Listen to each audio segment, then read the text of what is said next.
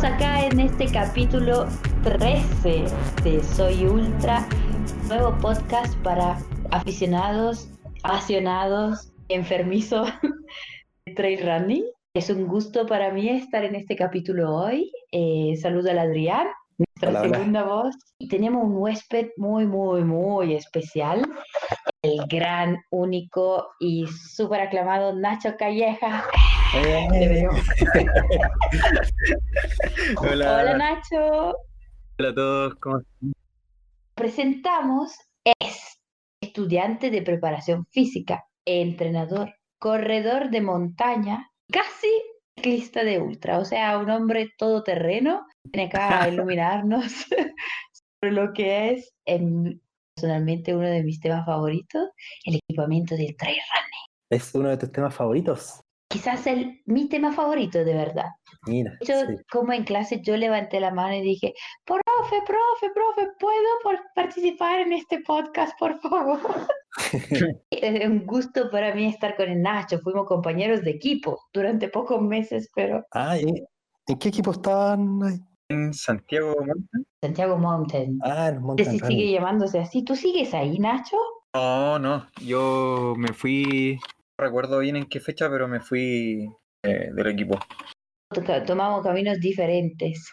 Eh, bueno, antes de ir a lo, al, al meollo del asunto y empezar a indagar en esto del trail, y que, que hoy día vamos a hablar sobre el equipo del trail, de qué es lo que necesitamos en distintas etapas de, del trail, ya sea estemos comenzando o, o est- estemos en una etapa más, más avanzada, con un poco más de experiencia. Vamos a agradecer a nuestros auspiciadores, a que, nos apoyan y que en gran parte hacen que esto sea posible. Les mencionamos primero a Squeezy Sports Nutrition Chile. Ellos tienen alimentación deportiva, eh, carbohidratos de rapidísima absorción, muy buena calidad. Eh, Mountain Chile, que eh, hacen modelos en tres dimensiones de, de cerros, de montaña y, y alguna y otra cosita más. Eh, pronto vamos a sortear una placa que, bueno, va a aparecer ahí, de- debe estar en nuestro Instagram todas las bases del sorteo. Y más adelante haremos otro sorteo más. Y por supuesto también a KMP, Kinesiología de Medicina Preventiva, que, cuya información pueden encontrar en kmp.cl o en su Instagram kmp-oficial. Y que a propósito de la, de la pandemia están además haciendo asesorías eh, nutricional online y también algunas otras asesorías kinesiológicas en, en los casos que se pueda online. Y por último agradecer a Felipe Cuevas, fotógrafo, cuyo Instagram es Felipe Cuevas Foto, siempre está, bueno, él tiene muy, muy buenas fotos, participa harto en eventos y nos provee de grandiosas imágenes que nosotros utilizamos en nuestro sitio web o en nuestro Instagram para publicar cada uno de estos podcasts que estamos haciendo también. Fabuloso. Más encima, cuando uno aparece en esas fotos como de portada del podcast, se siente él o la Ah, modelo. Así Es, es una foto de verdad, sí. sí, Es que que sí. sí. Así, manos a la obra. Escuché lo- los que grabaron en mi ausencia y se fueron en volar, así, hablando de marcos de bici, materiales, la química, astral. Y me gustó poder contar con el Nacho porque Nacho sabe, según en mi opinión. Yo soy corredora de calle, pasé al cerro, pero el Nacho correr es una cosa así como en la montaña, es la persona más liviana que he visto correr. Por peso pluma, digámoslo, por algo le digo Nachito. Y Nacho, eh, cuéntanos un poco de ti, primero que todo. Eh, entiendo un poquito cómo me introducí en el deporte, comencé a hacer atletismo, corredor de pista, chico que me gustaba el deporte y no sabía a cuál ingresar.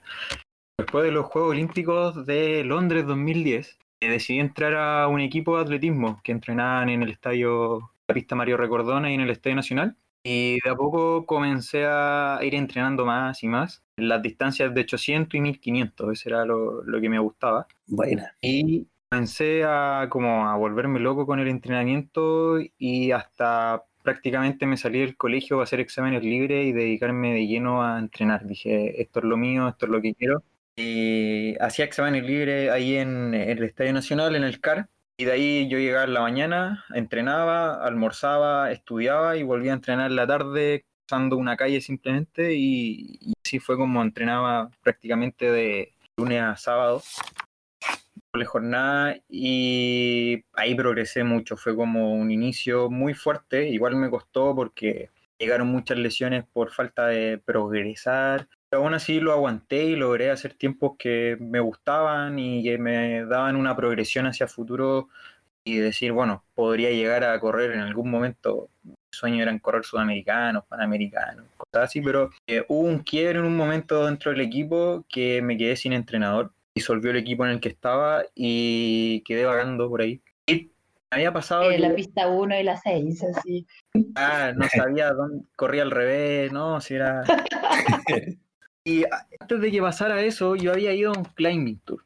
Se hizo en el cajón del Maipo, en el sector del Durano, si no me equivoco. Durano se llama.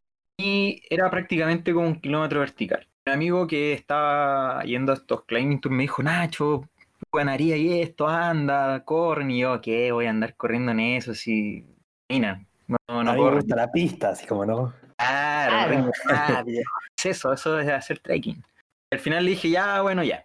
Comencé a entrenar en el San Cristóbal los fines de semana, eh, recorría los senderos más básicos que hay, los conocía, me perdía, volvía a conocer otros senderos. Así fue como empecé a entrenar hasta que llegué al Climbing Tour y bueno, me hice bolsa corriendo en esa carrera y terminé en un podio categoría y dentro de la general yo con 16, algo así. Pero estaba Pablo Báez, estaba el Triviño y Samuel creo que también estaba que no los vi nunca, pero dije, oh, Y de ahí dije, bueno, no me quiero salir más del cerro. Y todo ese tiempo, hasta que terminó el tema del equipo, eh, seguía haciendo trail, pero no sabía que hacía trail en ese sentido. Hasta que cuando ya me fui del equipo, eh, me metí de lleno al trail, tuve un entrenador de trail, eh, luego llegué a estos equipos de Santiago Mountain, estuve en Roadrunner también un tiempo, y, y así fue como seguí, seguí, seguí, aumenté en kilometraje hasta el medio maratón, compitiendo, conociendo cerros, las sierras, Cajón del Maipo sobre todo, que me gusta bastante. Así fui avanzando hasta que competí, me fue bien, mantuve por harto tiempo y ahora, bueno, después de octubre no, no se me dio la facilidad de seguir entrenando y desde octubre que podría decir que no toco el cerro, así que estoy un poco preocupado, pero feliz de, vivir en el deporte, en el trail, estudio preparación física por lo mismo, quería ser entrenador. Eh, y ya lo estoy diciendo, ya trabajo como entrenador y mi idea es seguir profundizando en el tema de la montaña, de, sobre todo de mejorar el rendimiento entre Cuando tú corriste tu primer climbing, ¿corriste con zapatillas de cerro o zapatillas de calle? Eh, de cerro. O sea, ya venías preparado. Y dije, bueno, si voy a ir, es que no me lo tomé como, ah, voy a ir a conocer la carrera, sino que me lo tomé como fuera a competir directamente, que cómo saliera. Pero dije, bueno, si voy que me voy a meter en pendiente, en terreno que a lo mejor nunca he visto y necesito tener un poco de agarre, así que me compré primeras zapatillas que hasta el día de hoy me duran y las sigo ocupando. Oh, buena. Así que... Voy a preguntar qué marcas son. North Face. Mira. Cardiac. Mira. ¿Modelo, perdón? Ultra Cardiac. Ah, oh, las Cardiac. Oh, yo tuve esas. Buena. Durado en pista, en calle, en cerro, en en me muero en pista con esa. Y Nacho, ya, entremos bien a qué linda historia, o sea que igual que fuerte tu, tu determinación, me gustó. Mi primera pregunta fue justo esa porque en mi opinión la primera y quizás la verdadera única cosa que necesitas para poder correr bien y running, sea una distancia corta o ultra, es una buena zapatilla. Exacto. Que resto uno se la arregla. Yo me acuerdo mi primera carrera de trail fueron los 21K del Endurance Challenge y tenía una zapatilla de trail, tenía una mochila cualquiera y yo la até con un elástico, me hice un nudo con, un lazo acá a la, altura del esternón para que no que no saltara de un lado al otro. Ahí llevaba agua y todo. Se cachaba que debía ser algo apretado obviamente no, no, me, no iba a invertir en equipo si era mi primera vez, para echar como era. Entonces, la zapatilla, la zapatilla, no sé, Adrián, ¿cómo fue tu primera vez con la zapatilla de cerro? ¿Cómo la sentiste? Eh, yo la primera vez usé una zapatilla que también era North Face. A, mí me gusta harto la suela de North Face.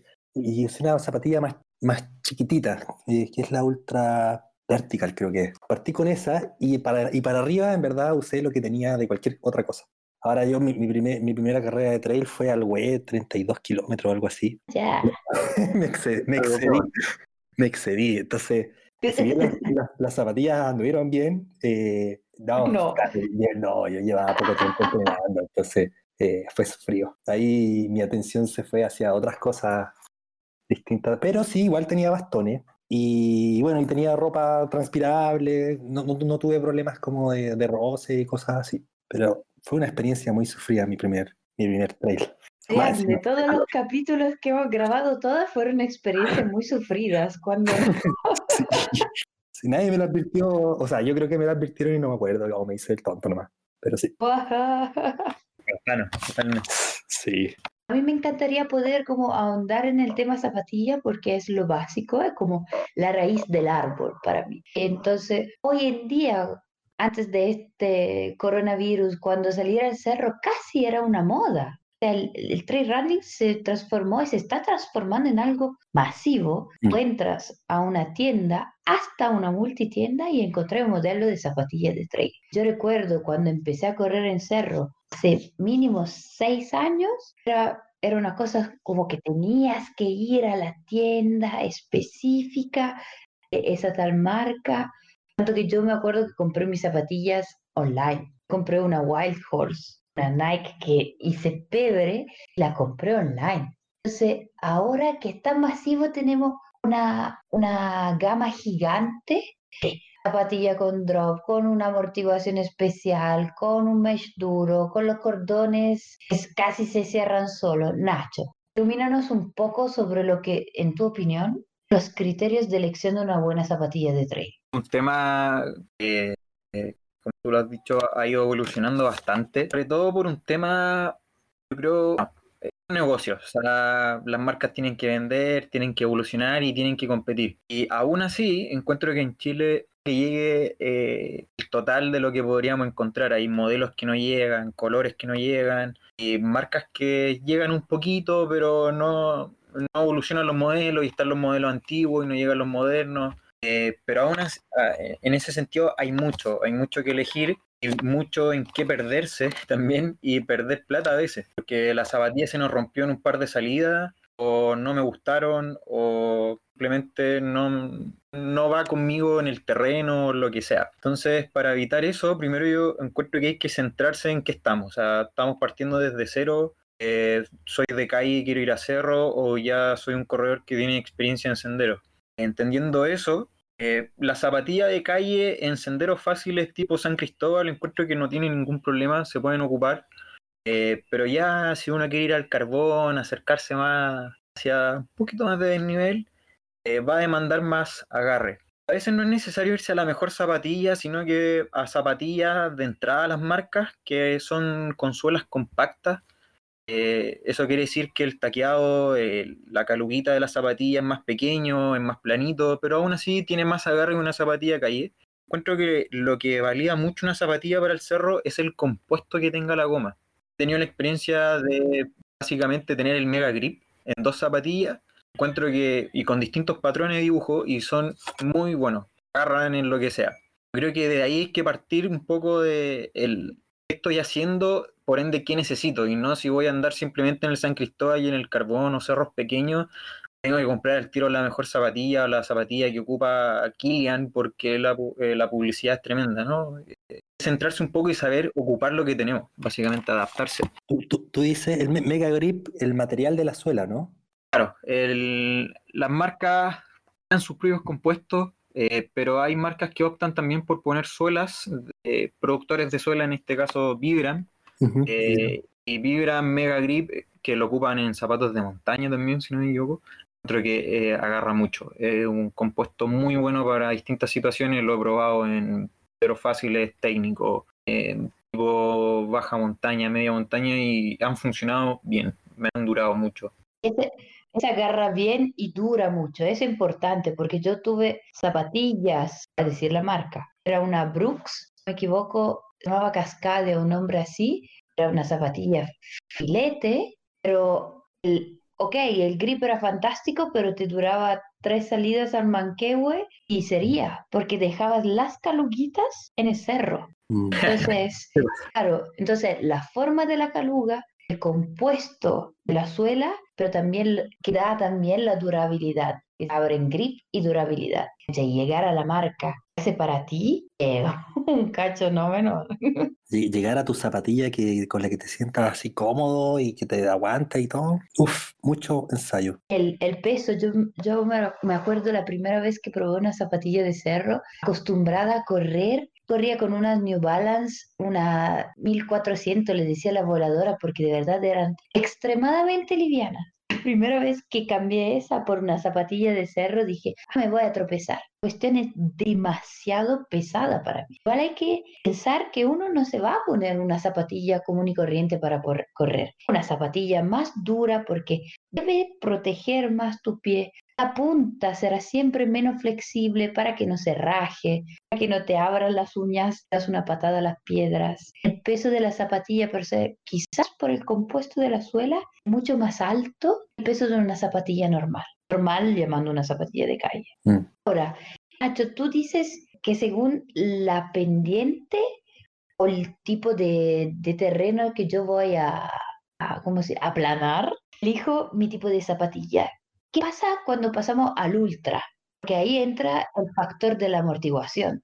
Claro, el, primero, claro, entender un poco dónde nos vamos a mover, eh, por qué senderos, y también en, tema de entrenamiento, nuestra zapatilla de entrenamiento, eh, a medida que evolucionamos y vamos a sectores más técnicos, la zapatilla va a demandar también eh, mejor compuesto, mejor caluga, mejor eh, upper, agarre las zapatillas en, en este pie. En el ultra pasa que realmente van a recorrer muchos kilómetros, muchos tipos de terreno, y para eso las marcas también se van especializando y sacan como modelos para ultra, modelos para kilómetros verticales, modelos para media maratón. Y en el tema de la amortiguación es debatible porque eh, podemos encontrar corredores de ultra eh, con zapatillas bajas y corredores de ultra con zapatillas muy altas. Entonces, eh, he visto, eh, hay unos chilenos que hacen estudios biomecánicos y hacen publicaciones en Instagram hablan un poco de esto de las zapatillas minimalistas, eh, perfiles medios, perfiles altos, y porque tampoco se llega a ninguna conclusión de que en verdad se necesita más amortiguación o menos amortiguación. Si lo pensamos, nosotros nacemos desnudos, prácticamente no deberíamos ocupar zapatillas. Punto uno.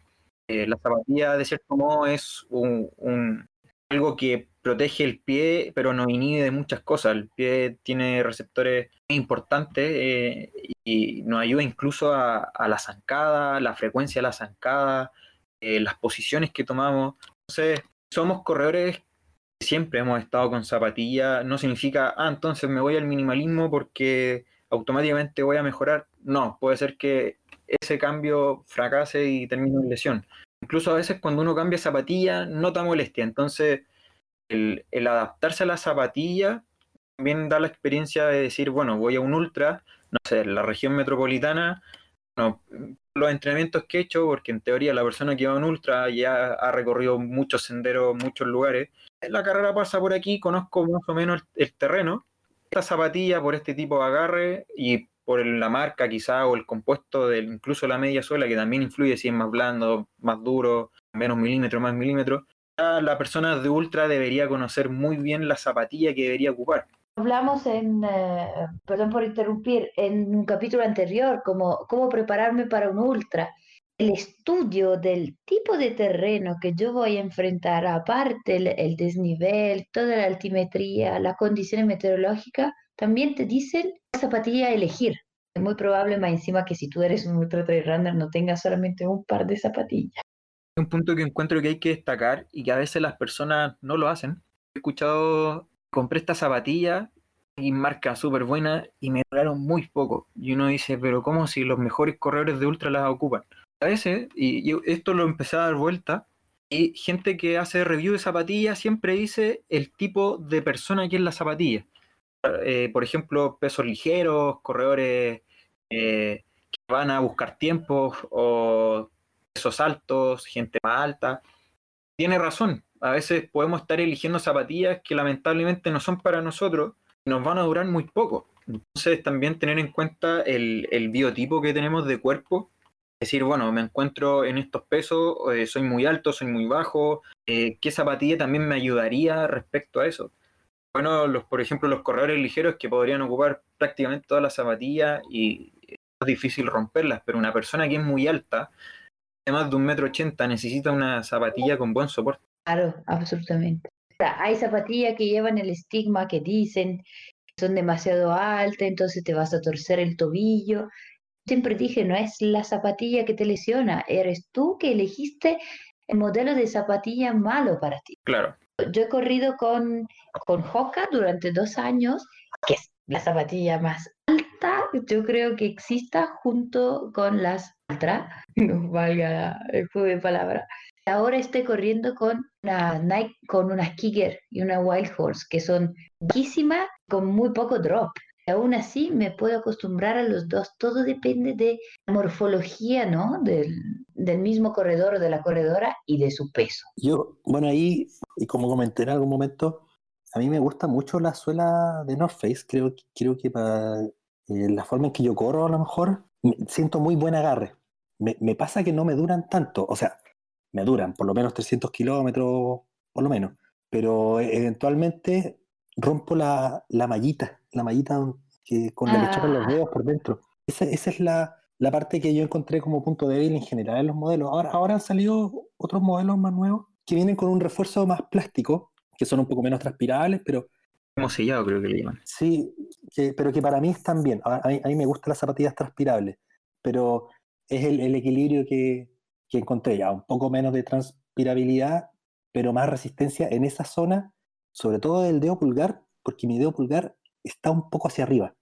Entonces la uña choca en la mallita y va generando un roce y con el tiempo lo rompo. Desde, desde mi punto de vista, yo uso zapatillas que en general me dan harto espacio en los dedos. Me gusta correr con los dedos como abiertos. Eh, y ahí hay modelos que, que, con los que no me llevo bien. O sea, que son muy apretados adelante y no, no me gustan tanto. Ese, ese, es como mi, ese en general es mi zapatilla de carrera de mediana distancia. Mediana distancia, no sé, hasta 100 kilómetros. ¿Para el ultra, Adrián? Sí, y a mí, y para pasando los 100 kilómetros tengo una joca. Le encuentro cosas buenas y cosas malas a la joca, en verdad. Eh, al menos, al menos no, eh, o sea, yo tengo un poco de pie plano. Y el modelo joca que tengo tiene muy marcado el, el arco del pie. Entonces, eso lamentablemente yo me di cuenta no sé, por el kilómetro 60. Eh, ahí me empezó a molestar. Entonces, también de repente es importante hacer salidas largas, largas, porque en el kilómetro uno hace una salida larga de 30 kilómetros y la zapatilla parece andar bien, pero sigues y sigues y te empieza a molestar ahí. A mí me empezó a molestar el arco. Eso yo lo solucioné con un con uno de esos tape que uno pone encima de la piel y anduvo súper bien. Y uso también las Saucony, pero para, para entrenar las Saucony. Oye, Saucony, yo la, las tengo ahí entre ceja y ceja. Tienen una, yo las vi, nunca las probé, pero parecen tener un agarre así, súper wow, Sí, agresivo. sí, o sea, en mi experiencia son súper versátiles, eh, como para barro, para terreno suelto, para piedra incluso. Eh, la, me da la impresión de que, el, de que la, de la goma se gasta un poco más rápido que, por ejemplo, la de North Face, pero he tenido muy mala experiencia con el agua en la Saucony. Se me se, eh, se suelta la plantilla de abajo. La, la plantilla, Está pegada. sí, la que va a pegar, se suelta, se me ha soltado. Entonces fui a correr Ultrafior y se me soltó la plantilla y eso fue, y pensé ya de haber sido algo circunstancial. Volví a correr otra carrera con agua y también y se me volvió a soltar, entonces no sé si habrán, habrán mejor, ese fue las Peregrine 7 creo que eran. No sé si en los modelos nuevos habrá alguna mejora respecto de ese pegamento, pero yo la estoy usando solo para entrenar por esa, por esa razón. Oye, Nacho, ¿tú sigues corriendo con North Face a tus pies o tienes otras marcas también en el closet? Mira, cuando, si no mal recuerdo, cuando salió un documental de Nike, cuando fueron a ganar todo en UTMB, Ah, eh, de Billy Young, si no me equivoco, eh, yo ahí que estuve con el video y dije, nah, quiero correr con Nike, quiero ser muy buen video. por favor, David Lanning, ven a mí. Claro. Y, busqué las Nike por todos lados y las encontré y mis segundas zapatillas fueron unas Wild Horse. Ahí dejé las North Face como segunda zapatilla y las Wild Horse eran las de competición y salidas como importantes de entrenamiento.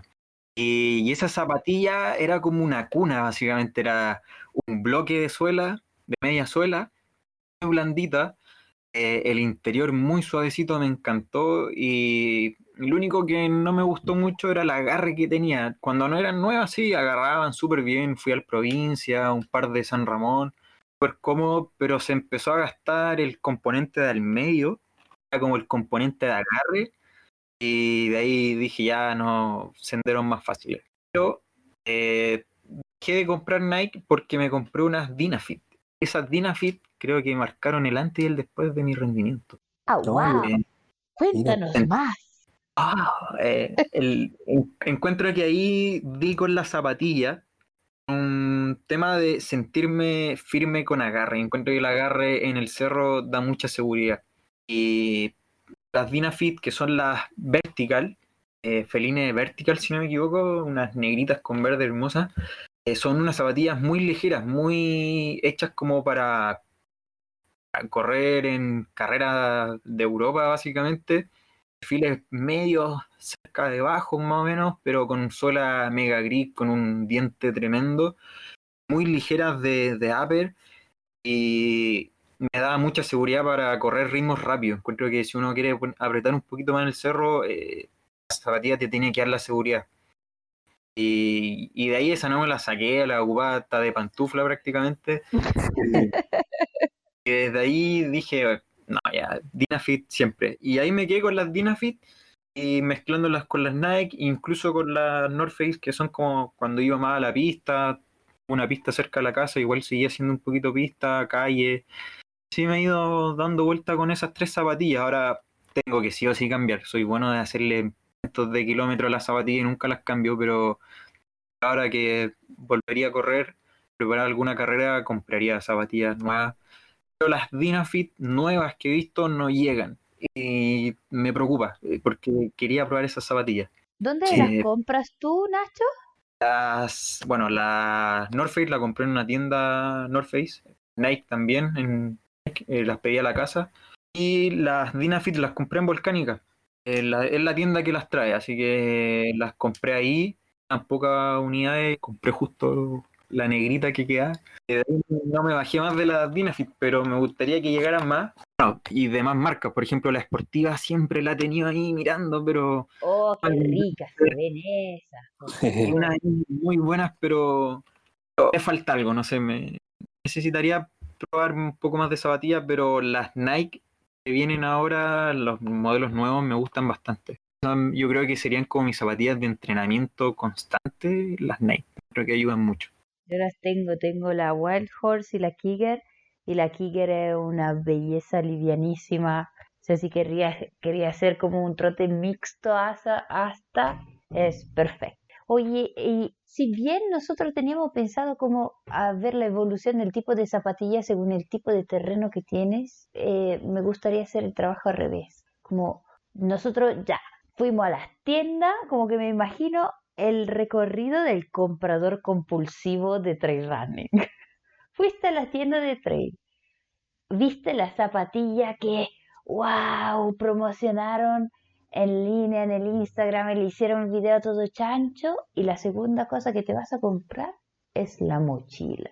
Y la mochila yo creo que es otro tema igual de complicado que la zapatilla o igual de fascinante quizás, porque la mochila puede ser tu mejor compañera y salvavidas, sobre todo en un ultra, en una larga distancia y sobre todo con un clima hostil o cambiante, pero puede ser tu peor enemigo, sobre todo si tienen problemas con roces, ruidos repetidos, mm, ¿Sí o no, Adrián?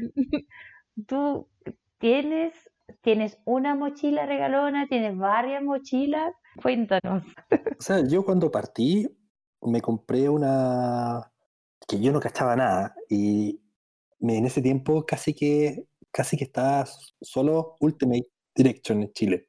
Entonces fui, me compré una, la más chiquitita que tienen. Eso ya fue para mi segundo, para mi segundo carrera de trail, que fue puta los 35. Y fui con, con esa, que no sé, 7 litros o algo así. Y que es una mallita atrás prácticamente, más la botella adelante y un par de bolsillitos. Y esa la tengo hasta el día de hoy. Eh, eh, muy, muy cercano a esos 35K fui a, a correr a, a Ultra Paine y cuando se podía hacer la W. Y Oh, sí, fue súper buena esa carrera, súper linda. Ahí conocí al Tito, a, a propósito. Eh, bueno, no, lo, lo conocí un poco más, pero ahí como que no es buena onda. Y, y para esa carrera que necesitaba llevar un poco más de equipo, compré otra misma de la misma línea de, de, de Ultimate, como de 14 litros. Y, y con esas me quedé hasta, hasta, hasta hoy. No, me han durado, no he tenido problemas, se ajustaron bien a mí. Son, las encuentro un pelito pesadas en comparación a otras mochilas, pero sé que otras mochilas que son más livianas son más frágiles también. Entonces, no, no me he arriesgado a comprar nuevas mochilas porque las que tengo en general me sirven. ¿no? Ahora, cuando hablamos de una mochila, hablamos de un, para mí es un compañero, ¿no? La mochila te ayuda a llevar, primero que todo, el equipamiento obligatorio que se exige en carreras y no solamente en ultras, te ayuda a llevar tu comidita, que es lo mejor del mundo, agua, todos los litros que quieras y sobre todo te ayudas a llevar todos esos extra que tú te vayas poniendo y sacando. Y para mí un tema fundamental fue encontrar una mochila que me ayudara a llevar los bastones, que son estos tipos telescópicos que se pueden doblar, sin que cada vez tuviera que sacarme la mochila y ponerla de vuelta. Entonces, haciendo los pasos atrás, me gustaría ver cuáles son los criterios de elección de una mochila, porque estamos hablando de una inversión de mínimo unos 40 o 50 mil pesos y yo de demente hasta me he gastado 100 lucas en una mochila que ahí está, la amo, es perfecta o casi perfecta para mí, pero son 100 lucas. O sea, es mucha plata para una mochila, ¿me entendí? Nacho, ¿qué, ¿qué recomiendas tú para, primero que todo, para los que corren distancia corta y que van a probar a tienda su primera mochila? Como estáis comentando, el tema de los precios, se podría entender que la mochila es prácticamente una zapatilla más. Ya es como, ¿cómo? Se supone que la zapatilla es lo principal y de los mismos precios de mochila. Se entiende porque es tan importante que el precio llegó a, a la importancia que necesitaba. Y en los criterios, primero obviamente es la distancia.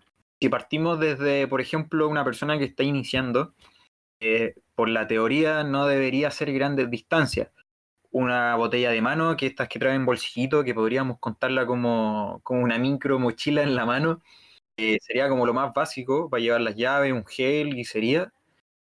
Luego los bananos que ya entregan un poquito más de litro, incluso hay unos bananos que dan muchos litros y que puedes meter polerones, cortavientos, botellas, todo en la cintura y vas bien compacto. Eso, lo- lo- los bananos, lo bueno encuentro es que te podrían ayudar hasta carreras de 21, 30 kilómetros máximo, si quieres ir bien ligero. Y para las distancias hasta el maratón, eh, puede ser una mochila de, de bajos litros, cosa que también hay que tener en cuenta dónde nos vamos a meter. Eh, me inscribí en una carrera en el sur, Patagonia, claramente no porque la distancia sea corta o de maratón, un poco menos de maratón, significa que voy a llevar una mochila pequeña, porque el clima es totalmente distinto, por ende, eh, dentro de- del closet, tener, yo creo que el de entrenamiento sería el banano, con uno o dos bidones ahí también es para elegir. Eh, la mochila de litros bajos para salidas a la provincia, una salida más entretenida mochila de litro un poco más alto que yo sepa que me va a entrar un polerón, un cortaviento, el material que, que me, material obligatorio, el que me piden, y que entre agua, si voy a un cerro que no va a tener agua, necesito llevar más agua de la que yo creo. Y el alimento, un sanguchito, y que entre bien y no llegue todo molido, también influye. A, a medida que si vamos haciendo cosas más extremas, un ultra, unas 100 millas, ya la mochila cambia, aún en Chile no está la cultura de mucha ayuda en los abastecimientos. Eh, ahora están haciendo los dropbacks y te podrían ayudar a, quitar un poco el peso de la mochila y que alguien te ayude, pero eh, se sigue utilizando mochilas grandes por lo mismo. Pero el criterio justo también es me quede bien. Saco nada que la mochila sea hermosa, los colores, la textura y todo, si no me aprieta bien, no queda justo. Lo mejor para ir a probarlo es ponerle un poco de peso a la mochila y ponerte a saltar en la tienda para ver cómo rebota la mochila. Si la mochila salta, los bidones se mueven, sería la mejor idea. Roces puede ser un poco más complejo, te tendría que quedar muy grande, para eso también hay talla en las mochilas, pero la comodidad como chaleco es lo principal y para eso también van los ajustes en el sector lateral en las costillas, que son más amplios y no solamente las cuerditas. Eh, detalles que las marcas ahora van, las mochilas hoy en día son espectaculares, pero claro, si jugamos un poco con el tema del peso, es como una estrategia donde me estoy metiendo, necesito. Si voy a llevar mucho equipo, lo ideal sería una mochila ligera, pero que me permita meter muchas cosas.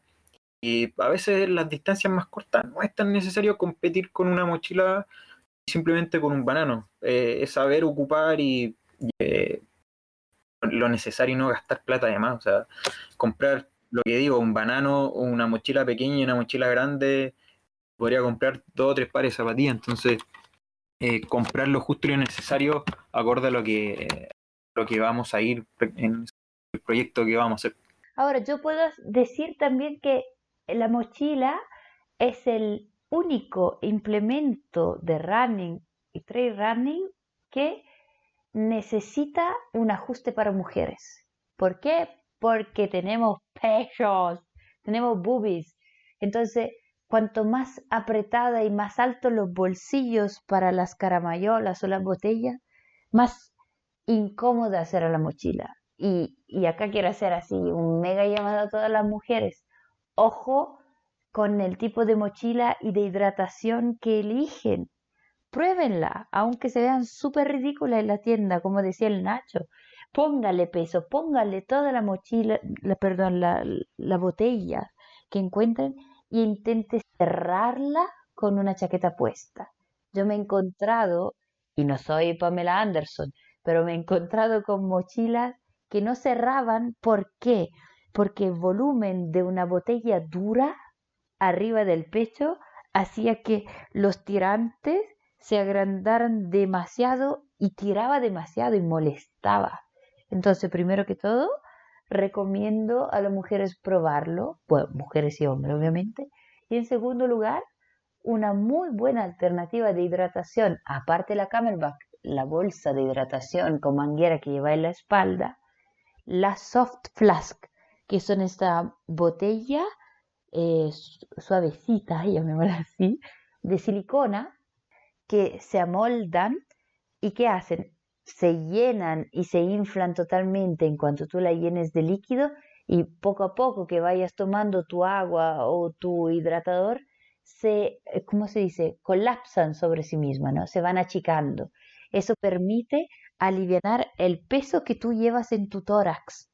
Y eso para mujeres con mucha pechuga es de verdad un alivio porque ustedes no lo entenderán, chicos, pero 50, 100 kilómetros con boobies bailando a cada paso, si no elegiste un buen peto y una buena mochila con buena forma de hidratación, se pueden transformar en moretones, roces que a mí me ha pasado y duelen, pero muchísimo porque es una zona súper sensible, así como puede pasar a los hombres, por ejemplo, con algunas calzas. Entonces, no tengan miedo o vergüenza de probar la mochila y ver, así cara raja, que te la saquen del colgador y ver si cierra. La primera mochila yo recomiendo vivamente no comprarla online. Lo ideal es usarla. O sea, probar, ¿no? A, propósito de, de, algunos ajustes, me parece que la mayoría de las mochilas eh, tienen la posibilidad de subir o bajar la posición de los clics del sistema que aprieta por, por la parte delantera. Eh. claro, como la altura del esternón sí, o más hacia abajo. suelen, suelen venir con dos correas que se, que se conectan y no es tan evidente, pero van en la parte que, que conecta hacia la, hacia la mochila, tienen como un agarre que tú puedes subir y bajar. Es un poco duro, pero se ajusta una sola vez. Entonces, cuando vayas a probarte la mochila, revisa si tiene la opción de subir o bajar el clic delantero o los clics delanteros que tengan. Eso una, una cosa, porque te da mayor capacidad para adaptar la mochila a ti. Y lo otro, que personalmente, al, menos en las mochilas que yo tengo, la posibilidad de guardar los bastones no es tan buena. Yo no la encuentro cómoda. Siento que tengo que detenerme para poner los bastones y, no tenerlos en las manos. Entonces, si yo eligiese una nueva mochila, eso para mí sería fundamental, porque en carreras largas eh, yo corro con bastones, sobre todo si hay harto desnivel, y muchas veces prefiero evitarme el, todo, el, todo el deseo de, de, ponerla en la mochila y corro con los bastones en las manos, y eso afecta la dinámica de la carrera. hay momentos en que estás en plano y que podías acelerar un poco y los bastones te molestan ahí, pero yo prefiero mantenerlos en las manos nomás porque no es tan fácil de poner en la mochila, como segunda cosa. Y lo tercero, es que aquí yo soy medio tieso de hombros, pero igual prueben si llegan con las manos a los bolsillos laterales que suelen tener como la, altura de los oblicuos. Ahí las mochilas vienen con un bolsillito y de repente algunos son súper fáciles de, llegar con la mano ahí y otros no son tan fáciles. Cuando las mochilas son más grandes, de repente necesitan un poco más de flexibilidad en el hombro para meter la mano y sacar la mano de esos bolsillitos con facilidad.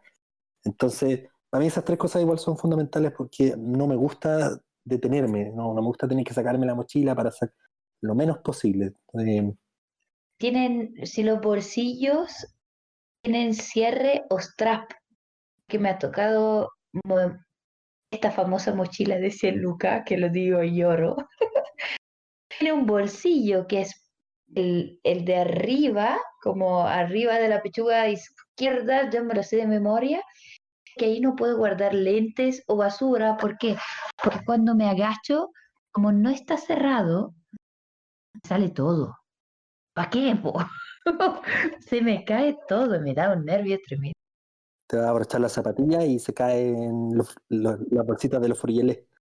No sé, te caíste tú también, se te cae todo y, y, muchas veces nosotros nos enojamos cuando vamos al cerro, ¿cómo? Esta gente, estos hueones botan toda esa basura. A veces pasa, porque simplemente tení una mochila con mal cierre de bolsillos que sacaste un gel y te salieron los papeles antiguos de, de no sé, de la frugelé que comiste, de los otros geles, de la basura que había recogido, ¿no? Hay que, hay que fijarse en esos detalles, como los cierres, eh, los clips, la alcanzabilidad de las cosas. Recuerdo que Salomón, hace como unos tres años, lanzó un portabastones se podía enganchar algunos modelos de mochila. Nacho, ¿tuviste eso? Sí, y creo que también lo aplicaron varias carreras, o sea, perdón, marcas en UTMB, creo que fue como el año que sacaron eso. Eh, creo que también la sacó y era como un como el de Legolas, en donde sacaban las flechas. Buena. eh, es como que tiraban los bastones para pa hacia atrás y se los ponían cruzados en la espalda, algo así era, era como un. Como guardar la espada, así para. Claro, ¿no? Iman. Oye, bueno, igual. Iman. Eh, pero acá en Chile no lo he visto, pero sí he visto que las eh, la última vez que, que tengo tienen para guardar los bastones eh, en el lado, en la parte frontal, cercano al brazo, y se pueden enganchar. Pero yo no soy mucho ocupar bastones, entonces no, nunca lo he puesto a prueba, pero he visto corredores que los bastones y se los enchan y no hay problema. Pero claro, si ahora es un ultra y nos demanda demasiado desnivel, tenemos que jugar mucho bastón, el sacar, poner, sacar, poner, sacar, poner puede ser un poco tedioso lo, buscar la opción directa que el bastón entre bien. Yo creo que también ahí, si tenemos bastones, ir con los bastones a la tienda, porque a lo mejor el, la puntita del bastón, el manguito o algo así nos podría interferir y decir, hayan vestido de corredores a comprar, por favor, porque va a ser... primera capa, cortaviento y Ah, Y, sabéis que, bueno, de repente eh, hay mochilas que te hacen rosa en el cuello. Que, que cuando tú las ajustas, en el cuello quedan por dentro de, de la polera eh, que tú usas. Entonces te hace un pequeño rosa en el cuello. Igual, suena súper ridículo decirlo, pero es, es importante ir con, con la ropa que más o menos utilizas. Porque si vas con un, un polerón, obvio que no, no vas a sentir ese roce en el cuello mientras la pruebas. Si estás con una polera, es una situación más cercana a la real y, y ves si esa mochila se encaja bien a tu cuerpo o no. Sí, chicos, hablamos mucho ya de, de bastones, ¿no? Otra inversión terrible. Em, La tercera gran inversión. la Sí. tercera, y puedo prometer que la última gran inversión, eh, ¿Y porque duran para, casi para siempre y son versátiles. Yo lo he usado para, para largos trekking y lo he usado en nieve, aunque no debería, porque se quebra. Los bastones, los bastones son eh, un gran, gran complemento y una ayuda física para carreras que tengan o desnivel, una larga distancia, para personas que sepan correr bien utilizando bastones, porque el bastón es como tener una quinta pata que te ayude a empujarte hacia adelante, ¿no? Una vera- verdadera ayuda física y cinética. O recuerdo haber visto videos sobre videos, así, consumí todo YouTube para entender cómo funcionaban estos bastones. Existe razón de ser, que no es apoyarse con fuerza sobre el bastón, es simplemente puntar de manera perpendicular el bastón al piso y hacer que acompañe la caída hacia adelante de tu cuerpo. Para eso el bastón debe tener diferentes eh, cualidades. Primero que todo, en mi opinión, es ser liviano. En segundo lugar, debe tener una buena, se dice empuñadura, como un buen puño, ¿no? De, donde tú agarras el bastón. E importantísimo, aunque parezca un detalle chiquitito, el- la wincha se pone alrededor de la muñeca, Mm, juega un rol fundamental en el bastón. Tanto que muchas marcas europeas, por ejemplo, Lecky y gringas, hacen como un guante. Se crean este guante que tú cierras alrededor de tu mano y lo enganchas con el bastón. Nightlight tenía una cosa así también. ¿Por qué? Porque esa parte te ayudas a hacer un impulso, un agarre más fuerte del bastón, y entonces que tu impulso hacia adelante sea mejor, o sea, optimizado. Nacho y Adrián, cuéntenme su experiencia con los bastones. Las mías fueron, la verdad, fueron muy buenas y me asesoraron muy bien en mi primera y única compra de bastones. Voy a decir fuera de los dientes. Tengo unos Ride Light que miden un metro diez, que se miden con tu la, eh, altura de tu muñeca, teniendo el codo 90 grados. Son unos bastones que no son retráctiles, son en Z poles. Se cierran con un strap. La verdad que lo único que me cambia, me encantaría cambiar de esos bastones después de cinco años que lo tengo sería la empuñadura que me encantaría tenerla quizás de corcho o algo que no deje con mugre o color en la mano, pero por el resto, un bastón altamente recomendable para mí. ¿Cuál es la experiencia de ustedes? eh, bueno, por, de- por mi parte, yo partí usando cual- cualquier bastón. Eh, las primeras carreras como que no, no me importaba mucho y usaba los que us- usaba para hacer montañismo, que son un poco más pesados, eh, tienen mayor rango de, son, son telescópicos, eh, entonces tienen un mayor rango de, de altura y ahí usaba cualquiera nomás. Después cuando, cuando empecé a, a alargar la distancia y quise hacer un poco más liviana mi, mi carga en general, opté por unos telescópicos, o sea, unos Z Black Diamond que yo creo que eran los típicos. Igual eran como los únicos Z que había en esa época en Chile. Ahora hay, ahora hay, aquí eran los azules con negro y no hay más.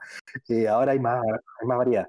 Eh, ¿Qué me pasa con eso? Algo que tú mencionas que en carreras muy largas, si es que los uso mucho, a mí yo los uso con la correa en la muñeca, si los uso mucho, me empiezan a raspar en la muñeca. Entonces, ahí, no sé, pues, si corro en el sur, lo noto menos porque en la noche me pongo los guantes y el, el raspadito disminuye. Pero si es que estoy corriendo con buen clima y no uso guantes en la carrera, en algún momento me empieza a molestar. Y ahí tengo que dejar de usar la correa y, la correa, en mi experiencia, me sirve, pues me ayuda. Ahora, yo como partí haciendo montañismo primero, hice mucho trekking y, media montaña principalmente, después entré al, al, trail, tengo, tenía, partí con buena experiencia en el uso de los bastones y para mí no significaron ningún problema integrarlos a, al trail. Pero no, no, es, no para todo el mundo es así. Nacho, tú no eres un gran amante de los bastones, ¿verdad? Eh, la verdad, no. La verdad, no. Es básicamente por el tema de las distancias que compito. No, no he encontrado la necesidad de depender de un bastón para poder sentirme cómodo o poder transferir mejor. Pero sí como entrenador no puedo decir, no, no comen. Porque en verdad eh, los corredores que tengo hacen distancias largas y sé que en la distancia larga puede ayudar mucho. Y, el entender el bastón eh, nos puede incluso ayudar en los entrenamientos de una forma que nosotros no nos damos cuenta, porque hay que entender que el, bastón eh, entrega dos puntos de apoyo más, nos ayuda a transferir fuerza al suelo, ayuda a sacarle un poco de carga a las piernas y sobre todo a la zona lumbar.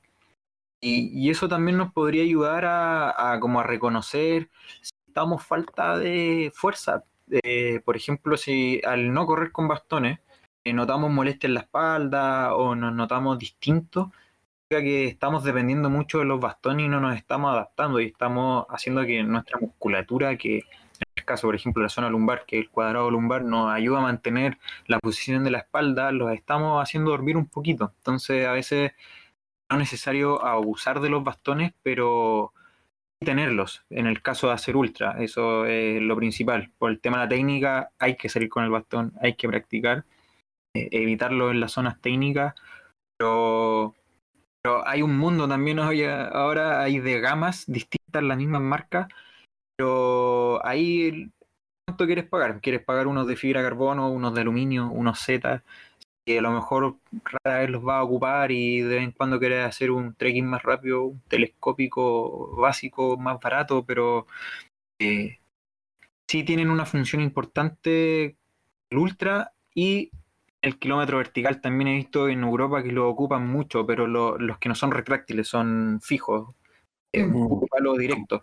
Altísimos, son altísimos esos, son como, tiene como un, un grip larguísimo, ¿no? Durante todo el bastón tienes esta esponja donde tú te puedes agarrar. No, según, claro, según la inclinación del terreno, lo, lleváis, lo empuñas más arriba o más abajo. Vi mucho, ya ayúdenme con la sigla, en esta distancia del Ultra Trail du Mont Blanc, es, eh, son en dupla y es con orientación la cuestión. ah, la más larga, ¿no? Como 300 kilómetros. Sí, lo, usan muchísimo ahí. Yo lo he visto caleta, caleta. Eh, pero son, son palos que son como de un metro cincuenta. o sea, significa que estos cabros van, ambulan en el cerro todo el día con ese en la mano. Significa que las bajadas técnicas también tienen que estar con bastones. Eh, podría ser bastante peligroso. sí, hay gente que se enreda de repente con los bastones en, en las bajadas, sobre todo cuando llega como a una esquinita y hay que hacer un, un quiebre rápido. Eh, he, visto, he visto gente tropezándose con los bastones o, o de repente, no sé, tirando el bastón muy hacia atrás. Igual yo siempre creo que el que va atrás es el que tiene que tener la atención porque va mirando hacia adelante, pero de repente uno va con el bastón muy metido y, y, si estiráis muy hacia atrás, el gesto técnico podéis pegarle al, a quien viene detrás tuyo. Entonces, hay, hay cositas así que de técnica que hay que manejar igual. Primero que todo eso se, todo el resto del equipamiento, se ensaya, pero creo que el bastón se debe ensayar aún más. Debes probar, salir muchas, muchas, muchas veces, que no es como una zapatilla que le metes 30, 50 kilómetros y ya la sientes tuya. El bastón es medio hueviado, pásenme el término francés. Es, es aprender a hacer que el bastón sea una parte tuya, ¿no? Como una extensión de tu cuerpo. Y a entender cuándo lo necesitas y cuándo no. Eh, me fascina el hecho de que el Nacho, igual sus especialidades son distancias cortas, ¿no? No es un ultra trail runner como, como tú, Adrián. Pero Nacho, ¿qué, qué opinas de, de quienes tienen el cerro así full optional, que tienen casi la brújula puesta, luces, gorros, todos los chiches dados y por haber, versus los minimalistas? Es tu visión ambiente de esos corredores que prácticamente andan colgando con un pinito aromático de los autos en las mochilas. La verdad es que es difícil. Encuentro que va como mucho en, minimalismo, por ejemplo, es muy filosófico. Encuentro que los corredores minimalistas son con otro pensamiento dentro del trail. Mientras que los maximalistas, que podríamos llamarlo con de cosas, eh, polainas en una partida de calle y ya nos ponemos todos y andan con todo y es como, ¿por qué tanto?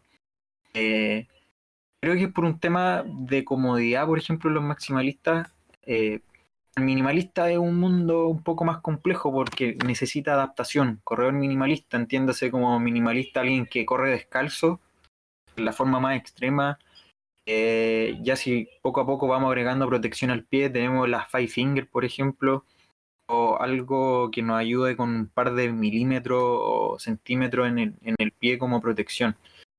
Eh, no existe el drop, nos demanda mucha musculatura, mucha técnica. Eh, hay zapatillas, obviamente, de varias marcas que se especializan en eso, pero el minimalista de equipo también existe, que es el que anda polera corriendo del San Cristóbal ahí saludando, sí, hola, sí, todo bien. Relajado. Ah, no, sí, tomando agüita aquí de la calle, así. ¿no? Y en cierto modo es cómodo porque también lo hago. Pero eh, atrevo a ir hasta el carbón solamente de, esa forma, una botella a mano, un banano de botella y sería. Pero el, el maximalista encuentro que abusa en algún momento. Y los maximalistas se pueden ver eh, bastante en el lado amateur en distancias cortas. No es por decir que, son ridículos, no, no, no, sé, no es que sean ridículos, no hay que tratarlo así tampoco, pero eh, no hay nadie que le enseñe a decir, mira, estás cargando con un peso innecesario o estás gastando mucha plata en cosas innecesarias y disfruta más, sentir un poco más de libertad. Eh, a veces, y me he dado cuenta un error tremendo es que dan mucha agua para la distancia estamos hablando de más de un litro de, agua extra que no se la toman y llegan con el agua caliente, cruzan la meta y recién la botan. Como este es con un kilo y medio más de peso. A lo mejor, claro, no va a marcar un crono tremendo, pero sí es una ayuda a la sensación, a, a la movilidad que podemos tener en el cuerpo. Entonces, el maximalista, el minimalista, el que está entre medio, puede defender con argumentos, los científicos dicen lo mismo, los minimalistas ocupan una musculatura específica, los maximalistas otra, un tipo zapatilla demanda más movilidad, otra más estabilidad y así sucesivamente. No, no significa que por ponerse un minimalismo me voy a lesionar o un maximalista también. Pero yo creo que el tema es el equilibrio. Eh, voy a correr hasta 30, un maratón, si necesariamente voy a pasar por acarreo, por material suelto. Eh, guante, obviamente, si va a hacer frío. Eh, bastones, si estoy acostumbrado o no. A veces jugar sin bastones. Que a veces no uno cree que, ah, voy a correr una distancia larga, necesito bastones. O un maratón, necesito bastones. Si nos damos cuenta en, en países donde compiten fuerte, a veces los maratones tampoco ocupan bastones. Dice, pero ¿cómo? Muchos abusamos los bastones, claro, pero eh, el equilibrio, eh, ir probando. Me gusta el maximalismo, bueno, me siento cómodo y así me gusta disfrutar del cerro. Bien, el minimalista, ojo, necesita adaptación. Eh, Oye, espera, Nacho, ¿y qué pasa si, ponte tú, mí, yo me declaro maximalista, yo fui minimalista, tuve eh, Vivo Barefoot, tuve Five Fingers, que son esta, esta marca de zapatillas con una suela delgadísima, con cero drop, y que de verdad necesitan, requieren un entrenamiento previo para poder correr con ese tipo de calzado. Con, con el tiempo, será de vieja chica, me he acostumbrado como, ¿y qué? Dije, de las veces que he ido al provincia y he bajado más seca que nunca, dije, prefiero ir con el litro extra de agua, con una botella más, un par de guantes por si arriba hace frío. Y muy, muy de abuela, como, ponte las pares de calcetines. La misma cosa, pero prefiero acarrear más peso y una mochila quizás más voluminosa y estoy en paz con eso, pero al mismo tiempo digo, he pasado tan mal en algunos momentos que gracias a esta mochila eh, voy a poder capear el frío o el calor o hasta con el reloj. Si digo, me, me, perdí por pava y tengo la posibilidad de hacer un trackback. O, en mi punto de vista, con mi visión de mi propio equilibrio súper personal, cuanto más amenidades tenga, más tranquila me siento de correr hasta sola en el cerro. No quiero decir que vaya a salir de verdad como árbol de Navidad al cerro. Pero sí, pucha que, que aunque haya 10 grados afuera, igual me llevo los guantes porque soy friolenta. No me voy a llevar unas polainas igual a provincia. Ahí hay que, hay que entender el, el les decía antes, el, dónde nos estamos metiendo. Por ejemplo, yo en el provincia, estos amigos que suben con dos bidones van y vuelven y no sienten sed, nada. Y yo no voy con dos bidones, tengo que ir con un tercero, un cuarto bidón atrás. En temas de, conocer el kilometraje que vamos a hacer, dónde nos estamos metiendo, no es lo mismo que exista un poquito de agüita, porque nos puede ayudar a quizás cagar, si se puede beber, eh, pero es, yo encuentro que el punto del trail runner, a, diferencia del corredor de calle, es que tiene que conocer muy bien a dónde se va a meter. Entonces, si nos vamos a meter a lugares que en Chile es extremo, hay que compararlo con otros países que encuentro que andar en los cerros en Chile hay menos infraestructura, hay menos cultura, hay, hay necesidad de material. Entonces hay que entenderlo. Obviamente el minimalismo y el maximalismo, como lo estamos hablando, es como en la competencia. El minimalista puede sobrevivir en una competencia porque tiene abastecimientos cada tantos kilómetros. El maximalista igual. Pero cuando salimos a entrenar, cuando salimos a la montaña, a hacer una sierra, hacer una travesía, hacer un cerro importante, el maximalismo pasa a ser el predominante por un tema de seguridad. Entonces, parece eh, entender el dónde nos vamos a meter, a qué altura vamos a ir, cómo es el clima, conocer el cerro, si es expuesto, si pega el viento, a qué hora ya no es agradable, a qué hora hay que volver. Eso nos ayuda a distribuir el material, elegir la mochila y elegir la, eh, la, la zapatilla también, que como lo que hemos englobado bastante en la conversación. Y Nache, ¿cuál es tu visión con, con los relojes GPS? Que muchos, o sea, el uso y abuso de un GPS es claro, yo me acuerdo de empezar un ultra de 70 kilómetros y cada kilómetro el compañero de al lado tenía reloj que le tiraba un sonido, un teléfono que le decía kilómetro número uno. vamos a seguir así 10 horas. ¿Cuál es tu visión con, con esas tecnologías? Eh, no soy enemigo, pero encuentro que es el material que menos provecho le sacan. Eh, me pasó una vez, no voy a decir el equipo en donde estaba entrenando, estaba ayudando a hacer entrenamiento. Teníamos que hacer repetición en el cerro.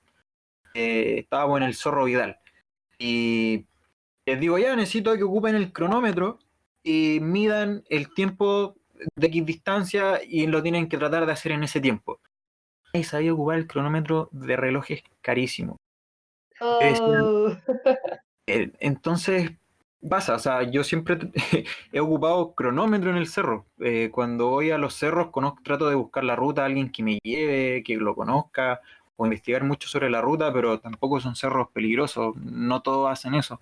En general los cerros, el GPS yo no lo ocupo. En carrera siento que de repente me hace falta, pero es un tema psicológico de preguntarme cuántos kilómetros me faltan, pero también eh, eso en ciertas carreras también me ha ayudado a, apurar el ritmo para decir quiero terminar luego. El GPS sirve totalmente si vamos a conocer el cerro, eh, vamos solo o vamos con algún grupo que no conoce, cargar el track, pero también hay que entender si el reloj que tenemos o el celular nos permite eso. El celular a lo mejor no es tan cómodo ir con el celular en la mano, el reloj claramente es muy cómodo, pero todos los relojes creo que pueden cargar track. Eh, hay algunos que tienen GPS que pueden medir, pero la invitación es, se compran un reloj con GPS, todos los medidores posibles, ocuparlo. Incluso los que tienen, yo he escuchado los relojes que tienen para cargar, llevar todo, no lo ocupan tampoco. Entonces, eh, voy a ocuparlo y le voy a sacar provecho totalmente. Pero si no voy a hacer cosas extremas, me voy a poner a ser aventurero, a investigar cerros, que podría ser una inversión de postureo básicamente y que sale caro. Yo creo que es el equipo más caro que podemos llevar mientras corremos. Aparte que lamentablemente en seguridad hoy en día en los cerros, el carbón, por ejemplo, si vamos con el tremendo reloj, eh, más de 300 mil pesos, claramente somos presa fácil de que nos van a quitar el reloj. Entonces, eh, a lo mejor el cronómetro va a pasar más piola o si nos roban algo puede ser más, más recuperable, pero tengo reloj, ocúpenlo, básicamente por un tema de seguridad o de control de entrenamiento, eso es importante. Por ejemplo, puedo decir que em, una salida al cerro Carpa eh, era un día de invierno soleadísimo, con nieve, y bajando, eh, perdón, era el Conchalí, llegamos solo al Conchalí y bajando se nos cerró la nube alrededor y empezó a nevar. Por tanto, la nieve tapó nuestros pasos. Hay una parte del Conchalí justo antes de llegar al portezuelo donde es todo súper como caminable y a un segundo que te va por el lado equivocado. Y ahí sí, a mí fue muy útil poder utilizar el trackback esa opción del Garmin que te dice, devuélveme donde mismo llegué. Pero obvio, estamos hablando de que estábamos entrenando, entre comillas, explorando en una carrera. Digamos que tener un reloj con GPS no es un implemento estrictamente necesario. Absolutamente. Entonces, eh, creo que en el episodio hemos hablado así de lo, del core, ¿no? Lo más importante que necesitas para poder entrar a, correr en cerro de una manera segura, sana y bien completa y pro. La zapatilla, mochila, bastones, quieres tu reloj, todo el resto es chaya. Sí, o sea, incluso las funciones de GPS del reloj ahora las tienen los, los teléfonos, entonces no, es una inversión tan necesaria. No es necesario, o sea, no, no queremos llamar en este capítulo al consumismo, todo lo contrario, queremos llamar a la seguridad y que compren los implementos que son estrictamente necesarios para que ustedes puedan desarrollarse en esta disciplina. El resto lo deciden ustedes si se sienten más o menos cómodos. Obvio, si vas a correr de noche, de más que necesitáis un frontal, pero son, son plus. No es algo que se necesite básicamente para ser un corredor de cerro. Eh, Nacho, queremos agradecerte muchísimo Muchísimas por los grandísimos consejos que nos diste, las diferentes visiones que se pueden tener eh, me, parece que aquí cada uno de los que estuvimos acá eh, tiene una forma un poquito distinta, así que de correr.